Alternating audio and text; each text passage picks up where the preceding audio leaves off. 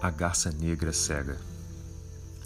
Em uma floresta densa numa ilha tropical, vivia uma comunidade de garças.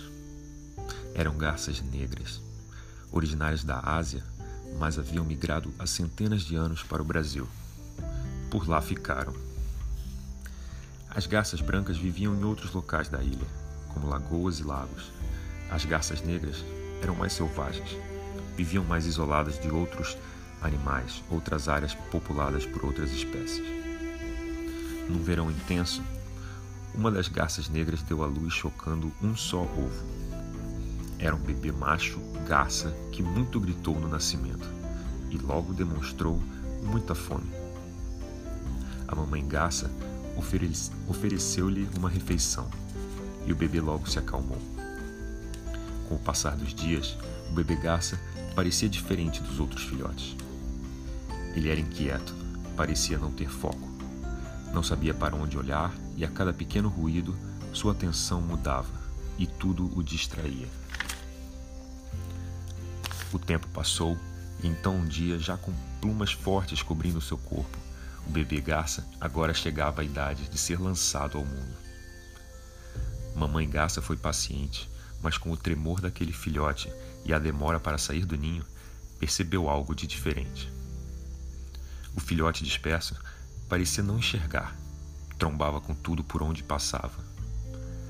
A mamãe ficou preocupada, pois um pássaro que não enxerga não vai conseguir voar, e se não voar, será presa fácil.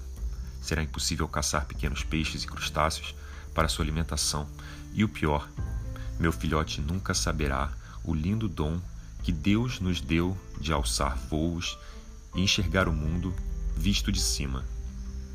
Ele nunca saberá do que é capaz de sua força, de sua destreza, graciosidade e fluidez.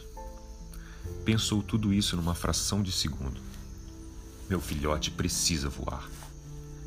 Deu-lhe um empurrão e gritou: Confie no seu instinto. Tem algo na sua intuição que lhe levará aos céus.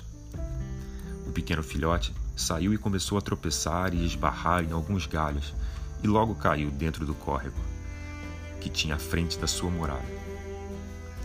No ninho, a mãe assistia a tudo um pouco apreensiva, mas muito esperançosa. O mundo era vasto e imenso para aquele cego pássaro que parecia indefeso e incapaz. Alguns passos, quedas e tropeços depois, o filhote parecia mais solto. Agora já ensaiava alguns pulos por cima de galhos e já esticava bem as pernas para caminhar nas areias molhadas, com uma certa habilidade. Mamãe Garça olhava com admiração, superando obstáculos. Esse é o meu filhote. Não demorou muito e o pequeno filhote de garça cega pegou o primeiro peixe. Ele já nem tentava enxergar, pois de olhos fechados parecia mais fácil.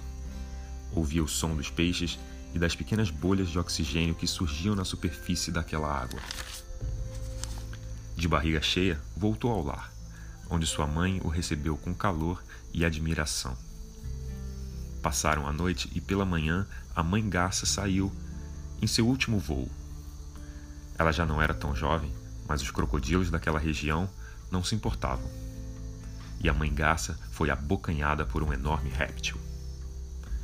Em casa, o pequeno filhote agora, não tão pequeno assim, saiu confiante para caçar e até alçar alguns voos, por ali mesmo. O cheiro daquelas águas era um fácil para ele reconhecer, e os ventos pareciam constantes, sempre soprando na mesma direção. Pela manhã, ele se alimentava por ali, e à tarde saía voando, sendo guiado pelo vento, pelos sons e pelos cheiros.